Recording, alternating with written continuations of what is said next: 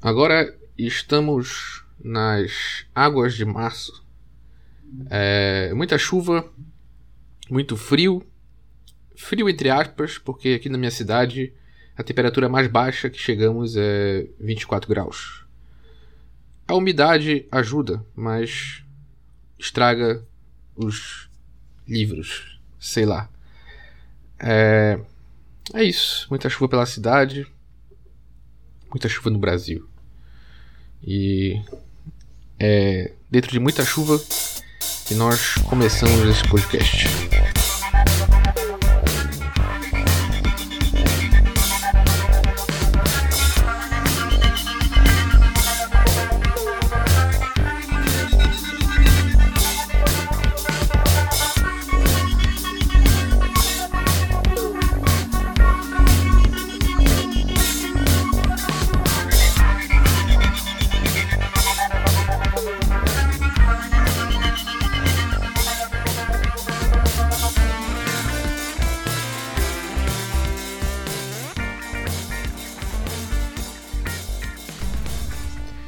Sem Imagem Podcast, o seu podcast sobre cinema, sobre literatura, é, uma conversa so sobre arte, sociedade e comportamento, política, sei lá. Aqui nós falamos sobre tudo mais um pouco, mas especialmente sobre filmes. É, eu me chamo Caio Feio, para quem não me conhece, e hoje é dia 14 de março de 2023. Estamos exatamente no meio do mês de março. Mas eu acho que esse é o primeiro mês que eu não tenho a impressão de que ele está correndo muito. Ele está indo até num ritmo legal. Num ritmo maneirinho, assim. É... Eu estou nos últimos suspiros das minhas férias, então. Aproveitando esse tempinho de chuva para poder dormir um pouquinho mais. A coberta é a minha companheira. Bom. É... Eu, eu, eu confesso para vocês que eu estou um tanto quanto desmotivado a verdade é que eu não sei se é a chuva, se é esse tempo. Eu, eu, eu particularmente não gosto muito de frio e, e de chuva. É, eu, isso meio que me desmotiva. Eu preciso acordar de manhã com um sol e um céu azul para poder fazer minhas atividades, para poder me sentir animado. E ultimamente eu não tô me sentindo muito animado, tanto que esse episódio demorou um pouco para sair, né? É, fruto da minha desanimação. Mas não se culpe por isso, meu caro ouvinte, minha caro ouvinte. Estamos aqui para nos divertir, né? Mas eu não vou fazer aquela papagaiada toda de dar e-mail, essas coisas assim. Quem tá ligado tá. Quem quiser entrar em contato, sabe como entrar em contato. Sinceramente, eu tenho até uma reflexão que hoje em dia na internet, hoje em dia com a internet, na verdade, com as facilidades do da revolução tecnológica de nanocomputadores, a pessoa não entra em contato com você se ela não quiser. Ou seja, aquela aquele seu amiguinho, aquela sua amiguinha, aquela paquera, aquele velho amigo de muitos anos, aquele parente distante, aquele primo querido que vocês costumavam se encontrar nas férias de julho na praia e ficavam jogando é, Wing Eleven 7, você com a seleção da Itália e ele com a seleção da França. Isso foi muito específico, hein? Mas essas pessoas queridas da sua vida, se elas não falam com você, se elas não lhe procuram, é porque possivelmente elas não querem falar com você é porque possivelmente elas não têm interesse em falar com você. Porque hoje em dia é muito fácil falar com as pessoas. Então, quem não quer falar com ninguém, não fala. Então, se ninguém quer falar contigo, ninguém vai falar. Se ninguém quer mandar e-mail para o meu e-mail, ninguém vai mandar. Ninguém vai participar. Se ninguém vai participar da enquete que eu coloquei é, de todo o coração no último episódio, ninguém vai participar. Então, a gente, é, a gente mora num, num mundo livre, num país livre. E a internet, então, é um lugar muito livre entre aspas. É, enfim, após essas lamúrias e choros, esses. essa. perdendo a. perdendo a linha aqui e me expondo, a gente pode ir, é, continuar. começar o podcast propriamente, né? É, mas, mas, esse é o primeiro bloco, né? Pra quem tá ouvindo isso aqui da primeira vez, primeiro bloco eu basicamente falo mais asneiras aqui e rendo o assunto da semana. É... O assunto da semana qual foi? Oscar. É um podcast sobre filme, né? A gente tem que falar sobre o Oscar. Bom, sinceramente eu não assisti o Oscar. Sinceramente não, não vi um filme do Oscar. E sinceramente eu nem quero assistir nenhum filme do Oscar. todos os que eu vi, nenhum me chamou atenção. É, brincadeira, teve um que eu tive vontade de assistir que foi o The Fablesman, que é o do, o do Steven Spielberg. Esse eu tive vontade de assistir. Tem o David Lynch é, interpretando John Ford. É, esse foi um que eu tive vontade de assistir. É, teve essa pequena polêmica do tudo em todo lugar ao mesmo tempo ganhando tudo. E, e uma, um, um certo debate caloroso no Twitter entre os cinéfilos e os entusiastas do cinema do cinema hollywoodiano, sei lá. Ah, sinceramente, o Oscar é... eu, eu, sinceramente eu não sei porque as pessoas dão ibope pra Oscar.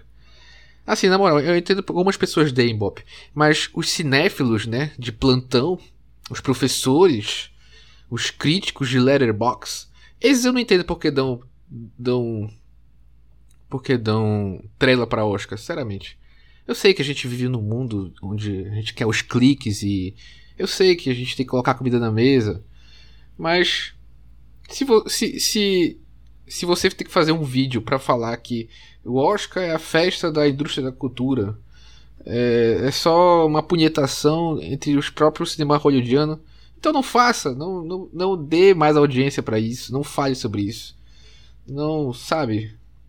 Aí fica compartilhando e curtindo é, twitters falando mal de Oscar, fazendo piadinha com o Oscar. Ah, eu nem assisti o Oscar, eu estive dormindo.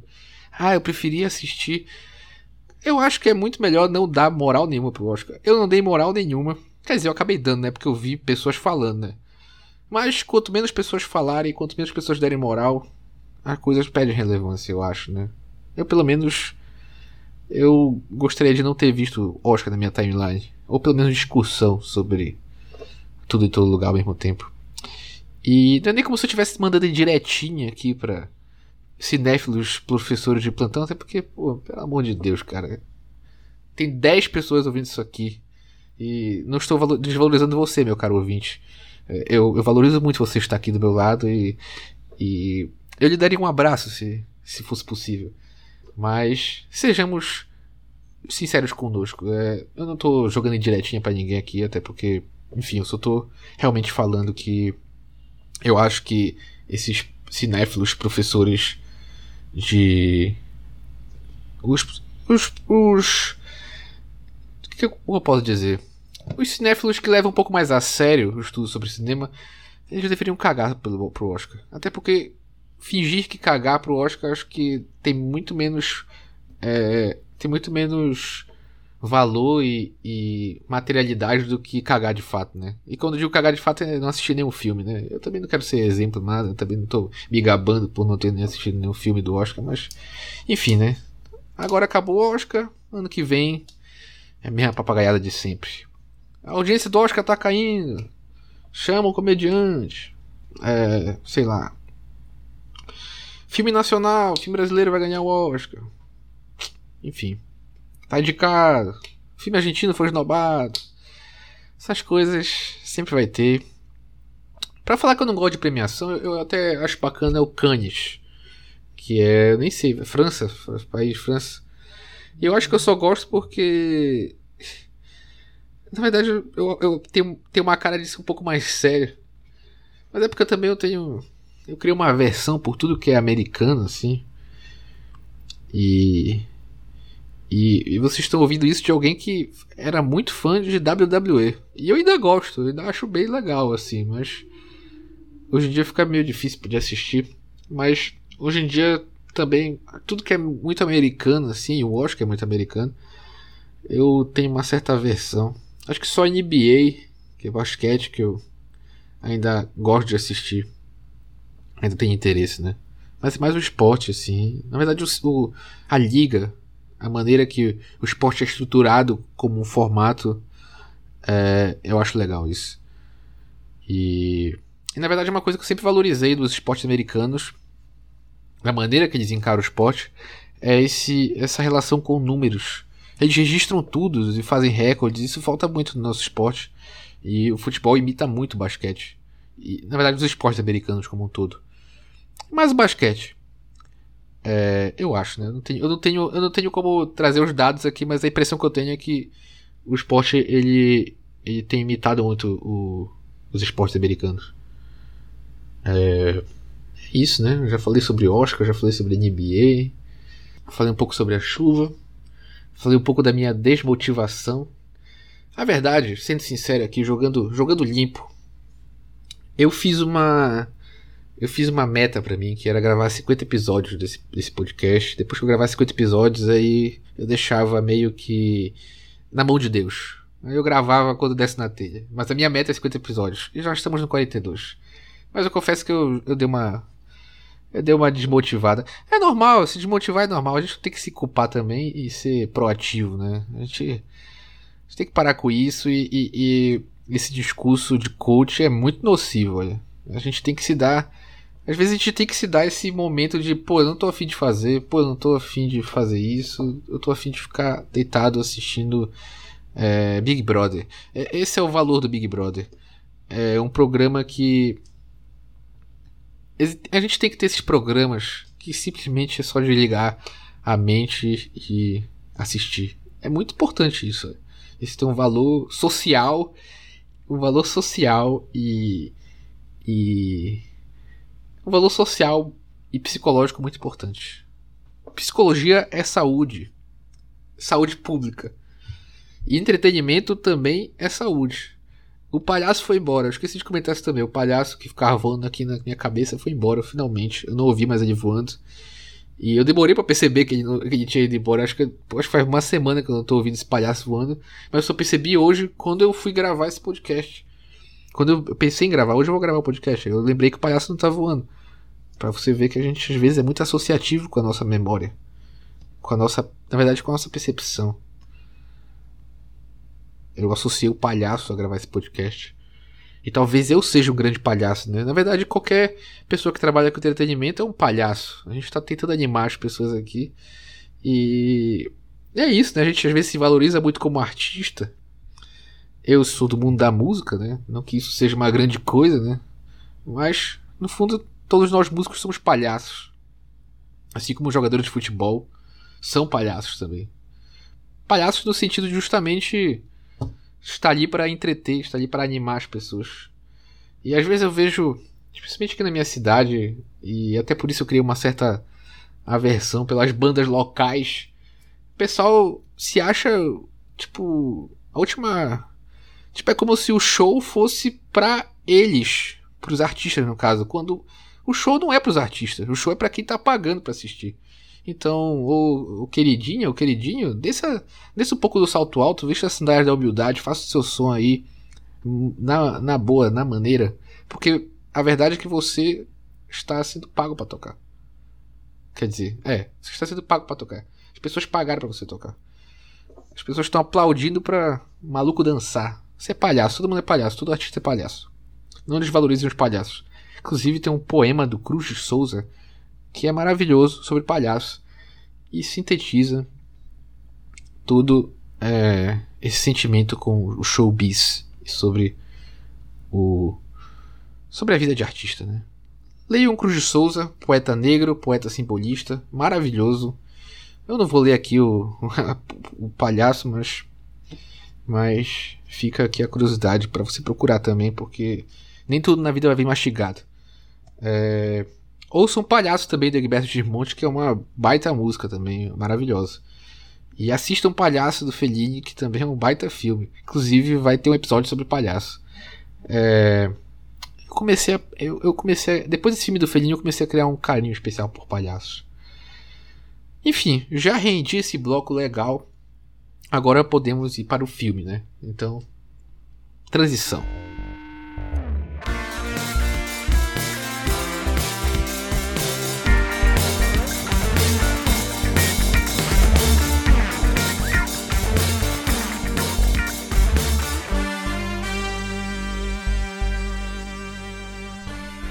Bom, então o filme que nós iremos falar hoje é O Bandido da Luz Vermelha, dirigido por Rogério Esganzerla. Esganzerla. Lançado em 1968 no Brasil. Bom, É, a gente está nessa guinada de filmes brasileiros aqui no podcast. No último episódio eu falei sobre o Aquarius, e no episódio anterior sobre Carnaval Atlântida, e no episódio retrasado ao anterior falei sobre Limite. Então estamos construindo uma, uma teia aqui sobre o cinema nacional. Não é exatamente uma teia linear, até porque não é linear de fato. Né? Mas eu acho que eu já consegui trazer aqui. Já trouxe outros filmes, evidentemente, né? Mas já consegui trazer um registro de momentos bem pontuais, assim. Então eu, eu falei um pouco sobre Brasa Dormida, falei um pouco sobre o Ganga Bruta, é, de uma maneira de cobrir um pouco esse início do cinema nacional, o início do, do cinema sonoro aqui no Brasil. É, falei um pouco sobre os filmes chanchadas, né, os filmes de carnaval, é, já cobrindo meio que esse período é, dos anos dos anos 50, anos é, agora está me, tá me falhando a memória, mas esse período do, de uma consolidação do cinema nacional Falei um pouco sobre o filme Limite, que também é meio que um elo perdido aí, mas ao mesmo tempo é um filme muito importante para a história do nosso cinema. Falei também sobre é, o São Paulo Sociedade Anônima, que talvez seja um filme de um período mais próximo ao Bandido da Luz Vermelha. E também falei sobre o, o, A Próxima Vítima, que talvez seja também um filme também. Acho que é posterior ao Bandido da Luz Vermelha. Mas, inclusive, acho que o, a próxima vítima é, é pós-ditadura. É, eu não me recordo, não sou muito pouco data. E o Aquarius, né? Que talvez tenha sido o filme mais recente que eu trouxe. Além do Som ao Redor. Mas a gente está meio que criando uma playlist do cinema nacional aí. Que eu acho que. Eu não sei porque eu não lembro o que eu falei nos últimos episódios. Mas eu gostaria de rever como um todo, assim, para ver se, tá se eu tô conseguindo criar um pouco é, é, esse cenário, né? Essa, esse, essa paisagem cronológica do cinema, né? Não sei se estou conseguindo. Talvez não, até porque não foi planejado, mas. Enfim. O Bandido da Luz Vermelha. É, esse é um filme bastante importante, na verdade. É um filme que a gente. Quando a gente começa a se inteirar um pouco sobre cinema nacional. É um filme que, que vira e mexe, ele sempre aparece por aí e é sempre citado como um dos melhores filmes brasileiros e, e com méritos, porque é um baita filme, é um filme bastante interessante. Então, se você não assistiu o filme e quiser assistir, não tiver problema com spoiler ou sei lá, é, procure, o filme está disponível no YouTube em ótima qualidade. É, então é, é, fácil o acesso ao filme, é fácil encontrar, é, é, é fácil de assistir. É, mas falando propriamente sobre o filme, quer dizer, antes de falar propriamente sobre o filme, eu queria trazer, trazer uma, umas citações aqui para ilustrar um pouco o contexto em que esse filme foi feito. Né? 1968, é, a gente teve o golpe militar em 64. Foi 64? Eu já tô. Eu tô, eu tô maluco aqui. Sim, foi 64. Então, quatro anos após o golpe, um filme feito dentro do, do desse período, eu acho que é um, um ano antes do AI-5, só confirmar aqui de novo. É, o AI, na verdade, é no ano do AI-5. O AI-5 foi, foi instituído em, em 13 de dezembro de 68. Um decreto talvez tenha tenha a partir desse decreto as coisas tenham ficado mais difíceis para produzir esse tipo de filme, para produzir qualquer tipo de coisa. Mas eu não sei exatamente quando, em que, que, em que mês, em que data o filme saiu. Acho que foi, foi bem antes, foi no início do ano, salvo engano. E o golpe e o AI-5 foi em 68. Bom, então, basicamente o Brasil estava passando por esse período, né? É, década de 70, é, nos anos 70, 1970, o Brasil ia ser tricampeão mundial também, né? Não sei se isso cabe, se isso, se isso tem alguma relação. Claro que não tem relação nenhuma, até porque ainda ia acontecer, mas, mas enfim, que fique situado no tempo esse filme, né? Eu acho que, que esse é um filme que não, eu, eu falo sobre isso depois. Vamos continuar no contexto. É, eu tenho um, um, livro que eu sempre cito aqui quando eu vou falar sobre cinema nacional. Eu acho que talvez seja o melhor livro para estudar sobre cinema nacional. Um dos, na verdade. Que é a nova história do cinema nacional, do cinema brasileiro. Que é dividido em dois volumes, né? E, e para contar um pouco a história do, do Bandido da Luz Vermelha, a gente vai utilizar o volume 2. A organização do Fernão Pessoa Ramos e da Sheila Schwartzman. Da edição Sesc. É um livro que é relativamente fácil de encontrar. Na verdade, o volume 2 nem tanto. Esse aqui eu comprei até usado. Mas está no bom estado. É, então, eu, a primeira parte trata até os anos 50. Essa aqui já pega um pouco depois e, e dá para tratar um pouco sobre esse contexto. Então, eu peguei aqui o capítulo sobre Histórias da Boca e do Beco, que fala sobre, sobre um pouco. Fala um pouco sobre o sistema da boca do lixo que é um artigo escrito pelo Alessandro Gamo e o Luiz Alberto Rocha Melo. Bom, eu vou trazer a citação aqui e a gente vai comentando, vai trazendo um pouco sobre.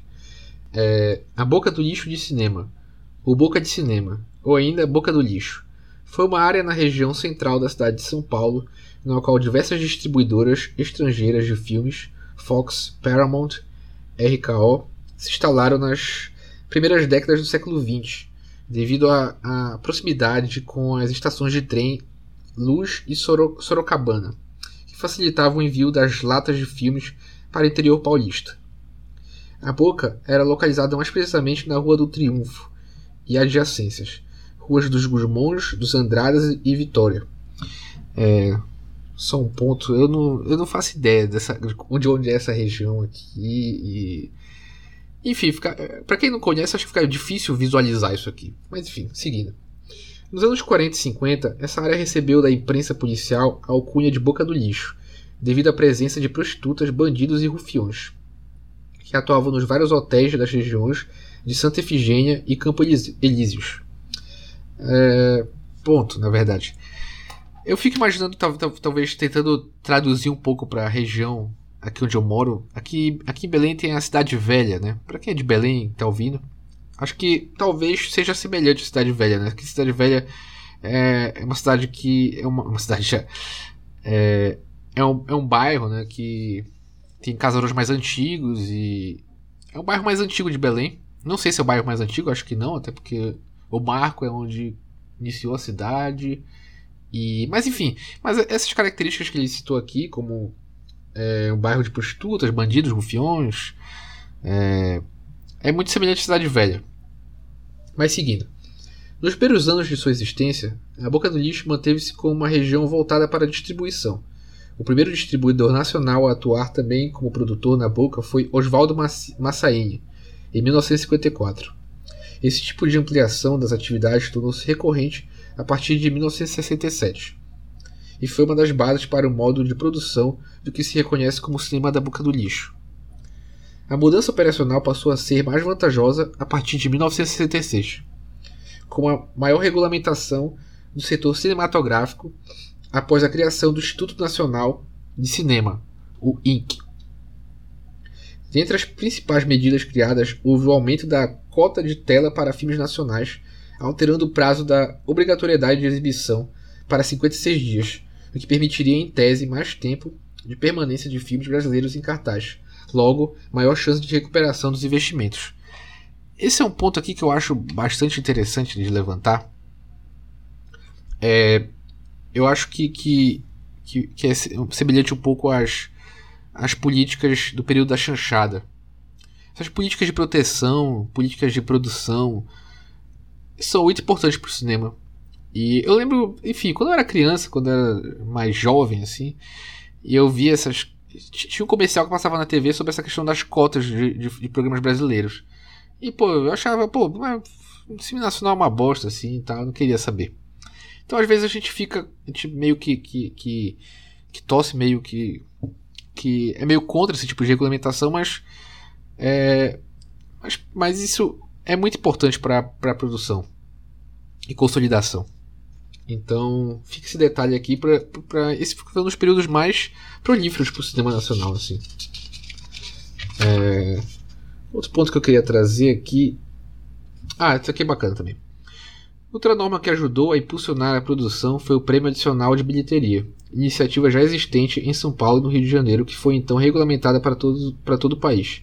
O adicional de bilheteria consistia em um valor pago ao produtor como prêmio proporcional ao desempenho do público, variando entre 5 a 20% de renda obtida nos dois primeiros anos de exibição.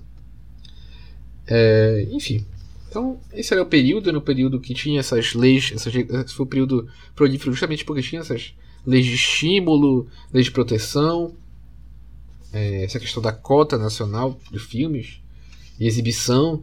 Então, digamos que tinha essa, essa proteção. Né?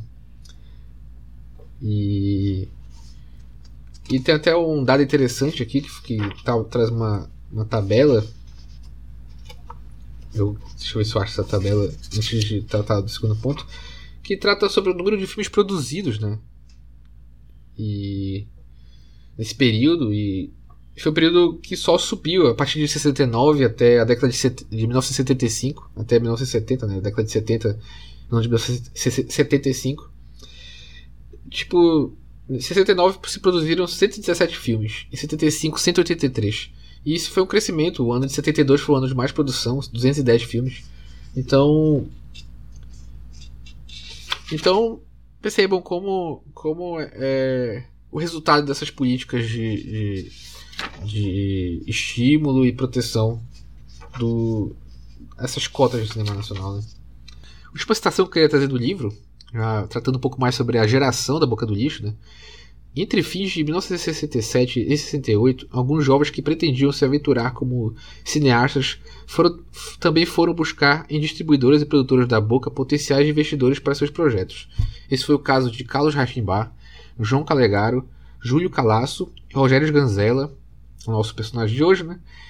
É, João Batista de Andrade, João Silveiro Trevisan, Márcio Souza e um grande elenco aqui, né?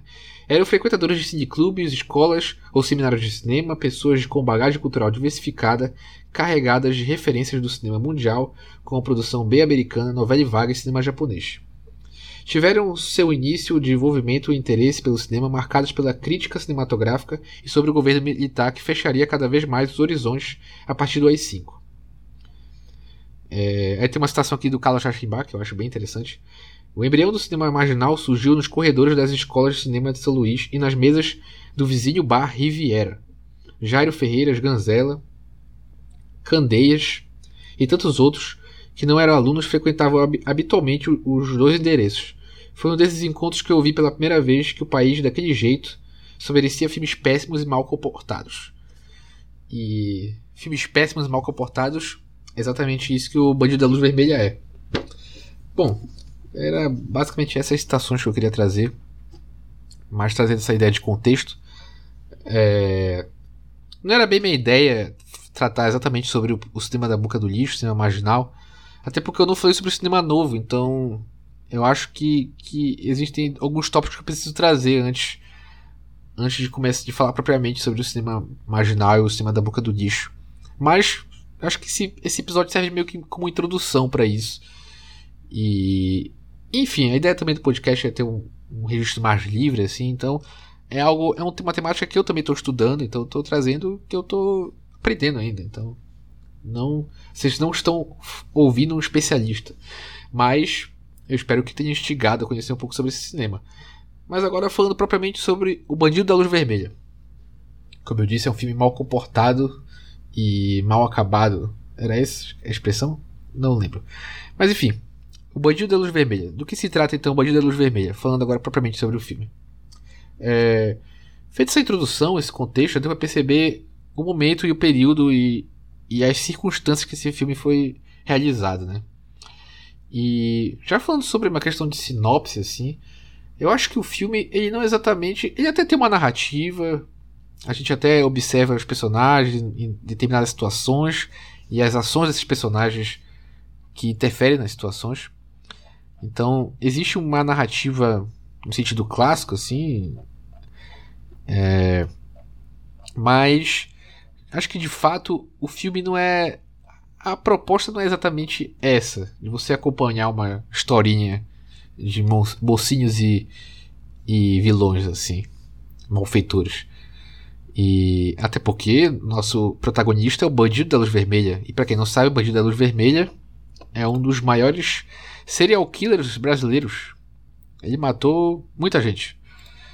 E, e o filme não é uma, uma exatamente uma biografia do, do Bandido da Luz Vermelha de fato. Na verdade não é. É só, só pega o personagem assim. Não é um true crime no estilo do Jeff Dahmer que saiu na Netflix recentemente, né? Não é isso. O filme é outra coisa. Então, basicamente, falando da história do filme, basicamente a gente acompanha o bandido da luz vermelha, né? Que é o Jorge. O nome dele é citado, o nome dele é Jorge. Nessas aventuras e peripécias dele, né? É, roubando, estuprando, matando, comendo omelete, fugindo. E a gente tem um delegado cabeção que está no, no, na busca dele, né?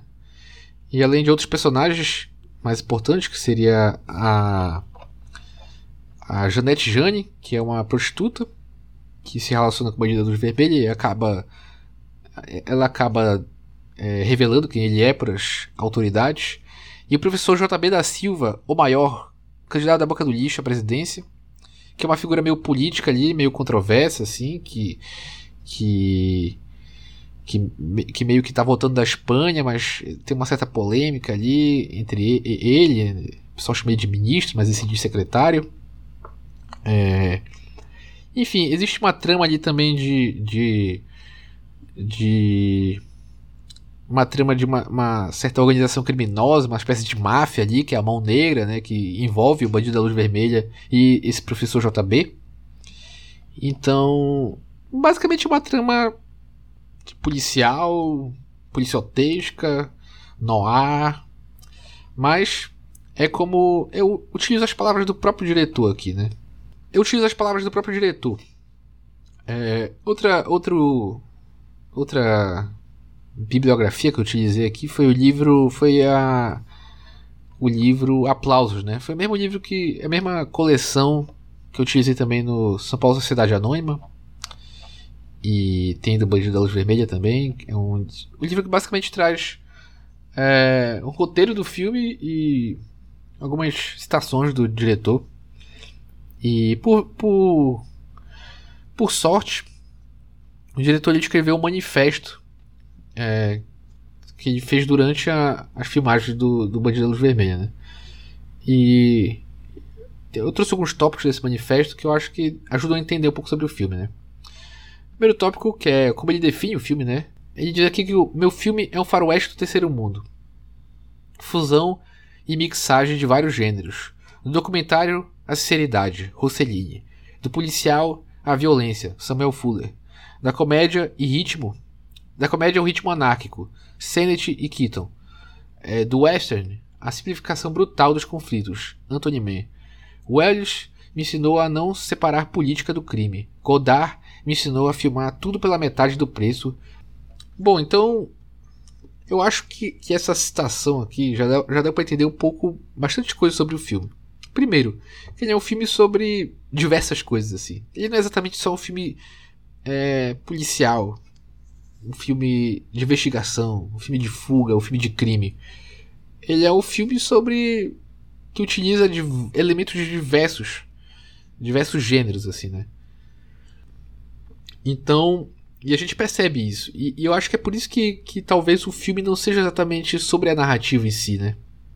Mas é justamente sobre todos esses elementos, sobre toda essa intertextualidade que o diretor traz.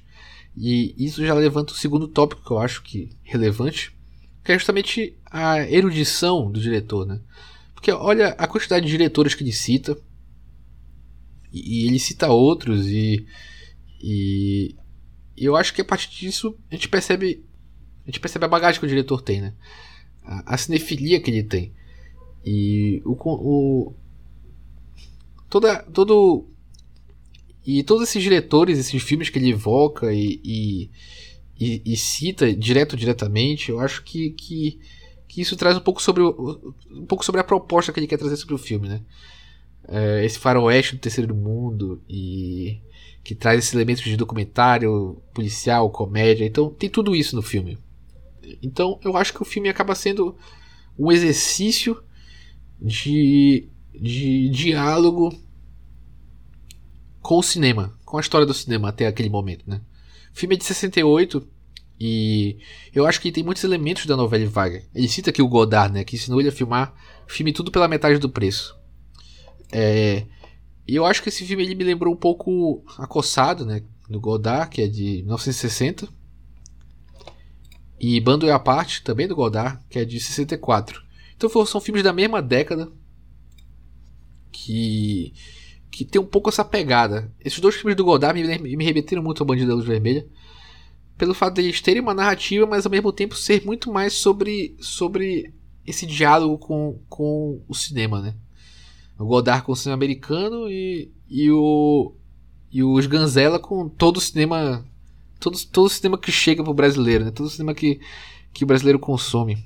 E aí tem esse exercício de, de diálogo com, com toda essa bagagem cinematográfica. Mas eu acho que os Ganzella vai acabar indo além. Eu acho que os Ganzella ele, ele, ele acaba tratando sobre mais coisas ainda. E eu acho que é por isso que esse filme é tão interessante assim.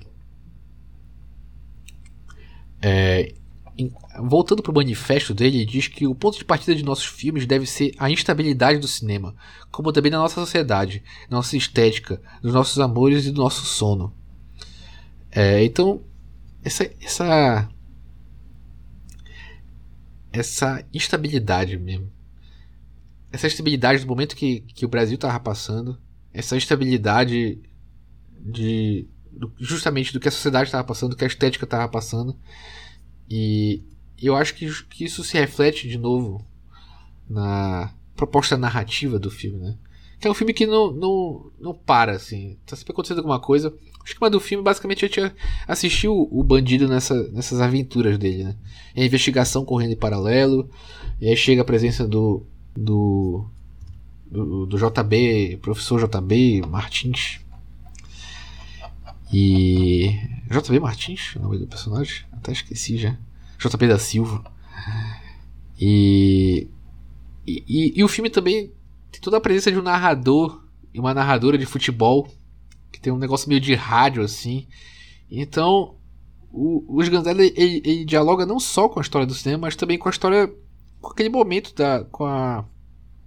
com a. com toda a mídia tanto a mídia radiofônica quanto a mídia é, já citei mídia de cinema e quanto a mídia da, da televisão, né, que tava que que de certa forma tem até uma entrevista que o Ganzella fala que a televisão pegou muito do cinema. E eu acho que, esse, que nesse filme tem um pouco dessa ideia. É, no sentido de que justamente eu acho que o Ganzella ele tá de novo, eu tô me, eu tô me, eu tô me repetindo aqui, mas é porque eu quero também consolidar essa ideia. No sentido de que o filme ele acaba sendo sobre justamente essa é, sobre essa vou utilizar a palavra dos Ganzella aqui sobre essa instabilidade com o cinema, essa instabilidade com a rádio, essa instabilidade com a televisão, essa instabilidade com a política, essa instabilidade com a pobreza, a desigualdade social, essa instabilidade com a arte como um todo, essa instabilidade com a mídia e, por conseguinte, essa instabilidade com a comunicação. Porque, no fim das contas, cinema, rádio, televisão, tudo isso é comunicação. É uma maneira que a gente, é um meio que a gente utiliza para se comunicar. E eu acho que, que, que o filme ele, ele expõe essas, esses meios de comunicação, é, ele expõe, ele exagera eles e, e, ele, ele meio que expande esse meio de comunicação e acaba meio que tornando tudo isso uma amálgama. Acho que amálgama é a palavra perfeita para isso.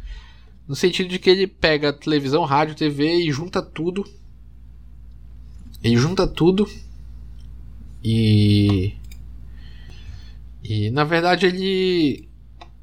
Ele. Ele expande esses meios de forma que, que eles acabam se juntando, no caso. Né? Então. Logo de cara, o filme já começa com esses letreiros de neon assim passando e, e, anunciando o filme e já entra a voz de rádio e comentando. É... E de novo, a gente. Esse capitalismo tardio, né? Até que. É uma citação no, no, no filme que o personagem está inserido é essa sociedade do capitalismo tardio, uma sociedade onde a gente está imerso e, e imerso no, no, no, numa sociedade, né, num, num, estilo de vida que é muito evasivo, no sentido de que a gente está sempre sendo comunicado de algo. Seja com letreiros que estão por todo lugar, seja por rádio, seja pelas luzes de neon, seja pela televisão, seja pelo cinema, está sempre, sempre sendo invadido por, por comunicações, por ideias, por violência, por por ideologia, né? E eu, eu acho que é um filme que trata muito também sobre desigualdade, né? Acho que o cinema nacional como um todo sempre trata sobre desigualdade. Até, até a cena que abre, né? O, abre com um certo monólogo do do, do assassino, né? do bandido da vermelha. É, narrando e ao fundo e, e, e a cena são crianças brincando no lixão. Então tem esse comentário também um pouco sobre essa questão da violência, seja a violência dentro desses meios de comunicação, que eu citei ainda agora, né? Essa questão desse, dessa sociedade que é muito invasiva nessa comunicação, mas essa violência tanto do, do tanto do personagem com a sociedade, né? Uma certa um certo retorno dele para a sociedade disso, né? Ele até cita assim que o indivíduo como eu só podia dar errado. É... Que ele tá aqui para bagunçar e, e, enfim, uma, uma certa revolta assim. Mas ao mesmo tempo até tem um momento que ele, que ele para assim e pensa que, pô, isso que eu faço aqui não dá em nada, né? Então. É... Mas ao mesmo tempo, eu acho que, que, que é um filme além desse tema da comunicação que você tem agora, é também um filme sobre violência. Até porque a gente está acompanhando um bandido, né? E tem uma, tem uma cena do filme que eu acho que, que ilustra bem isso. É uma cena de jornal. É, evocando de novo essa ideia que eu comentei agora sobre essa, essas, esses vários meios de comunicação que vão se, se consumindo e se, se juntando numa massa amórfica assim. Então é a rádio, o som da rádio entrando, a, a, a transmissão de jornal. E aí é um, é um, é um jornal meio sensacionalista, assim, né? Estilo da Atena, comentando né, os feitos do bandido. E, e ele tá comentando sobre a questão da violência, morte e violência. Ele, aí o, o, o repórter diz: a morte violenta é uma constante da humanidade. Não matarás. Ele traz uma citação da Bíblia, né? E, e aí a câmera faz um zoom out assim da cidade pro lixão. E essa é uma cena que eu acho muito muito foda assim, muito interessante. No sentido de que a gente tem esse discurso, né, que basicamente é o discurso sensacionalista assim, né, do, desses jornais né, sobre violência. E ao mesmo tempo a gente tem essa, essa, essa a, a imagem, né, a câmera do, dos Ganzela trazendo essa hipocrisia. E que é, justa, que é, que é justamente que, que, na verdade é um, é, um, é um debate que eu tive contato ao ler uma obra do Zizek que salvo engano o nome do livro é Violência eu vou até confirmar aqui para trazer a referência legal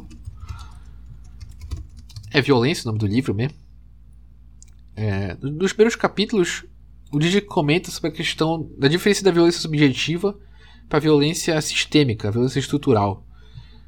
Ele até tem uma frase que eu acho que sintetiza, que é roubar um banco faz menos mal do que o próprio a existência de um banco. É, bom, e essa distinção entre violência subjetiva e violência sistêmica é, é o conceito que eu meio que utilizo para para meio que ler essa essa para meio que ler um pouco sobre, esse, sobre essa cena que você tem agora, né? E sobre o filme em si, né? Pelo menos como eu entendi, né? A violência subjetiva seria justamente a violência do bandido da luz vermelha, do personagem do bandido, né? Do Jorge, que ele faz com as vítimas, né? E a violência sistêmica é justamente essa, toda essa estrutura social que, que, que acaba trazendo um tipo de, de violência que é do dia a dia, que vai, que vai fazer mal não só para uma pessoa, mas para uma família, para uma para um determinado setor, um determinado é, no sentido de como eu, como, eu, como eu colocaria? Como eu colocaria? Acho que no sentido de que a violência subjetiva é justamente a violência só com contigo e com a tua família, digamos assim. E quando a violência sistêmica é violência contra toda uma uma classe social, contra toda um, uma camada de uma sociedade. E é muito mais é, estrutural, assim. Eu acho que essa cena, talvez. Essa cena em contraste com todas as ações do bandido, né? Até porque o, o, no jornal eles estão comentando sobre o bandido. Essa cena talvez traga esse contraste da violência sistêmica que, de certa forma, ecoa nesse, nesse discurso hipócrita que muitas vezes a gente tem, né? O medo, de novo, eu falei isso no último episódio. O medo do trombadinha da bicicleta. O que é pior, né? O medo do trombadinha da bicicleta ou esse trombadinha da bicicleta morar num lugar onde quando chove inunda. O que é pior, né? Enfim, eu acho que pelo menos eu levo eu levo a reflexão para esse lado assim, para esse para essa seara assim. É, Trazendo, trazendo outra cena do filme, tem um momento que o bandido ele se questiona assim: quem sou eu? E aí em seguida ele, ele tá no cinema assistindo os filmes, né? E, e de novo, eu acho que de novo, é, eu, eu, eu, acho que é um filme que é justamente a, a história do assassino e como ele é, ele é, O personagem acaba morrendo no final, né? A própria relação dele com os outros personagens, isso aí é meio que. É, é, eu acho que isso é secundário, assim, é justamente de novo. É, é os Ganzella trazendo essas, esses, essas indagações e respondendo com a imagem, respondendo com a montagem, respondendo com a câmera. E quando o bandido se pergunta quem sou eu, isso é até uma coisa que eu, que eu tava pensando no, no, no final do filme, quando ele é encontrado, né? Aí vira notícia de jornal. E de novo, é, o filme é essa amálgama de mídias, essa amálgama de comunicação. Então, o filme quase por inteiro ele é, ele, a gente está ouvindo essa voz de rádio de locutor de futebol comentando as, o que o bandido está fazendo. E é muito engraçado também. É, e de novo, é, é, é, eu acho que eu citei isso no episódio. Não vou lembrar quando eu citei. Mas essa questão da espetacularização espetacularização das coisas, né? Da política, do cotidiano, no caso, né? Mas quando ele, é, quando ele é revelado quem é o bandido da luz vermelha, aí falam que ele que ele que eles não sabem de onde ele é. Ele veio do Paraguai, pode ter vindo da, da, do, do Equador, pode ter vindo de fora. E e ele já trabalhou de, de ele trabalhou de, de segurança de um cinema de terceira, trabalhou como vendedor de livro, trabalhou com várias profissões, meio que pra. pra. Nunca foi encontrado por isso, né? E, e qual é a ideia que isso me remete, né? Até voltando para essa pergunta que ele, se, pergunta que ele, que ele faz: quem sou eu, né? Eu acho que, que esse momento me trouxe duas ideias, assim. A primeira é no sentido de que o bandido é, é, é um cidadão comum, assim. Ele é o. Ele é o porteiro do, do, do, cinema de terceira, né? Ele é vendedor de livro. Ele é um brasileiro médio, digamos assim, né? É, só mais um Silva, talvez. E. E, mas ao mesmo tempo, esse personagem acaba não sendo algo fixo. Ele acaba sendo várias coisas ao mesmo tempo. Meio que o Makunaíma, né? Makunaíma não era várias coisas, agora não me recordo. Mas ao mesmo tempo, nesse momento da montagem, acho que eu comentei ainda agora, quando o bandido se pergunta quem sou eu, né, ele vai pro cinema, então entra cenas de filme na, na montagem do filme, né. Tem até uma hora que ele fala assim, nesse país o cara tem que ser forte. Eu vi naquele bang bang italiano gringo. O cara era grosso pra burro, batia nas mulheres. Aí então eu vi o negócio é ser grosso. E aqui de novo, o bandido comentando sobre como como justamente esse o cinema, um filme italiano aqui, né? Basicamente deve ser um faroeste, né? E e, e como justamente é, como justamente a nossa nossa nosso ser de novo é povoado pelas pelas narrativas por, por todas essas mídias que a gente tem contato. Eu acho que acaba sendo por aí e e acaba sendo é, trazendo essa reflexão nesses questionamentos do bandido da luz vermelha. É, agora saindo um pouco do bandido né Aliás, é, esse é um filme que eu parando para pensar agora, né? Falando sobre ele, eu achei que ia ser fácil falar sobre ele, mas é um filme muito difícil de falar. Porque justamente por ele ter essa essa essa essa por ele ter essa proposta mesmo. E, e eu digo mais, e eu acho que esse é o grande trunfo do podcast. Não sei você, não sei se você que tá me ouvindo, mas eu tô gostando mais ainda do filme agora falando sobre ele e parando para pensar nas coisas dele, né? Eu acho que essa é a graça de gravar um podcast e, e falar sobre o filme. As coisas vão ganhando mais valor, assim, eu acho. É... E tem uma entrevista também dos Ganzella no, no YouTube, pro arquivo do cinema. Ele comenta um pouco sobre esse filme, comenta um pouco por alto, assim, né? Um pouco sobre o AI-5, né? Que tava. Foi instaurado naquele período. E tem umas citações nessa entrevista que eu acho interessante que vão ajudar a gente a perceber um pouco sobre esses detalhes que eu trouxe. Sobre esses detalhes que eu trouxe do, do filme. Tendo em mente o que eu já falei a, a, até agora, né? O diretor cita muito a questão de um verbo que ele ele faz o verbo parabolizar, né? Fazer uma parabolização, né? Que é uma parabólica, né? É, é basicamente onde a televisão pega os sinais de TV, né? Os sinais de satélite. Então ele, ele fala muito dessa questão de parabolizar. E, e para pensar o, o nosso personagem principal, ele acaba sendo essa parabólica para tudo o que estava acontecendo ali, todo aquele, aquele fervor dos anos 60, né? Do cinema, de tudo assim. É isso que forma o personagem. O, o Bandido da Luz Vermelha, o Jorge, é um personagem parabólico por excelência. E trazendo outra frase aqui, né? Dessa entrevista que está no YouTube, que ele fala em transformar o filme enquanto ele é registrado e trazer a percepção dessa câmera na mão, o espectador se sentir embaralhado, achar interessante mesmo que não gostar, transformar a cabeça da pessoa, ameaça ao estado policial e autarquias, Sistema Novo entrou em conluio com a ditadura e forjou a Embrafilme. Ah, isso aqui já é outro detalhe, isso aqui já fica para outro dia. Já tô queimando pauta aqui. Mas interessante esse detalhe de realmente é, o espectador se sentir embaralhado. Achar interessante mesmo que não gostar. E isso é, é, a primeira vez que eu assisti o filme, eu também fiquei meio embaralhado, assim, que às vezes fica difícil de entender exatamente o que está acontecendo ali.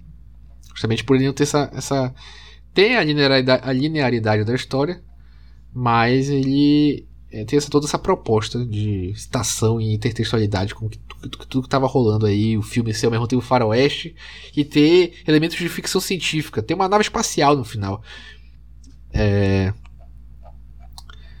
E também tem, também tem um pouco do Ismael Xavier, né, que, que é um grande teórico. Tem uma entrevista dele também comentando sobre o filme, né, sobre, falando sobre o cinema marginal. Que que ele comenta que o Bandido da Luz Vermelha foi um filme feito dentro do esquema de produção normal. Ele diz que assistiu o filme no Arte Palácio, no centro da cidade. E teve uma carreira comercial, então ele comenta que o filme teve uma carreira comercial. Então, até pensando no, no AI-5, que veio se instaurar naquele momento, o filme, mesmo sendo esse filme polêmico, tem toda essa questão. É, ele conseguiu ter uma carreira comercial, né? E e, e, e o Ismael Xavier até comenta que o Bandido da Luz Vermelha está longe de ser um filme marginal. E para fechar aqui mais uma citação aqui agora do livro Odisseia do Cinema Brasileiro, que comentam que, que eu acho que vai sintetizar tudo que eu falei até agora, né? Que ele diz que a paixão do cinema parece ocupar todos os seus fotogramas, né? Falando sobre a realização dos Ganzella. Fragmentação da linguagem, em torno dele vai começar a surgir a boca do lixo paulista. Adeus antropofagia tropicalista. O cinema da boca do lixo foi reflexo de uma sociedade incontinente que não soube digerir o brutal crescimento econômico e industrial dos anos 60. Ela gira sobre si mesmo. Então eu acho que eu fico com essas duas citações em principal. A paixão do cinema parece ocupar todos os seus fotogramas. O cinema da boca do lixo foi reflexo de uma sociedade incontinente que não soube digerir o brutal crescimento econômico e industrial dos 60. Ele gira sobre si mesmo. É um filme de revolta, é um filme de resposta, mas ao mesmo tempo é um filme de paixão. É um filme que é que comeu comeu tudo que estava acontecendo naquele momento, era muita coisa e botou para fora. Sei lá. É o Jimi Hendrix que toca no final, mas ao mesmo tempo é o Beethoven, é música clássica, é, é o baião. Tudo isso tem nesse filme. Vai assistir esse filme, se você já assistiu. E se você já assistiu, assista de novo. Então tá tudo lá. E ao mesmo tempo, eu. Ao mesmo tempo, é engraçado, eu, eu, eu tinha planejado fazer um episódio bem mais curto, mas as coisas foram escalando aqui, mas. Mas ao mesmo tempo, só para fechar, né? Para concluir aqui, vamos concluir o episódio. Eu acho que esse é um filme muito atual. Eu acho que esse é um filme bastante atual. É muito fácil. Tem muitas questões que ele. Até porque tem até nave espacial aí. Um dia desse tá todo mundo com medo de OVNI aqui no Brasil. Mas. Eu acho que, que, que essa. De novo, essa relação com a, com a mídia que o filme comenta. Acho que é muito que a gente está passando por hoje.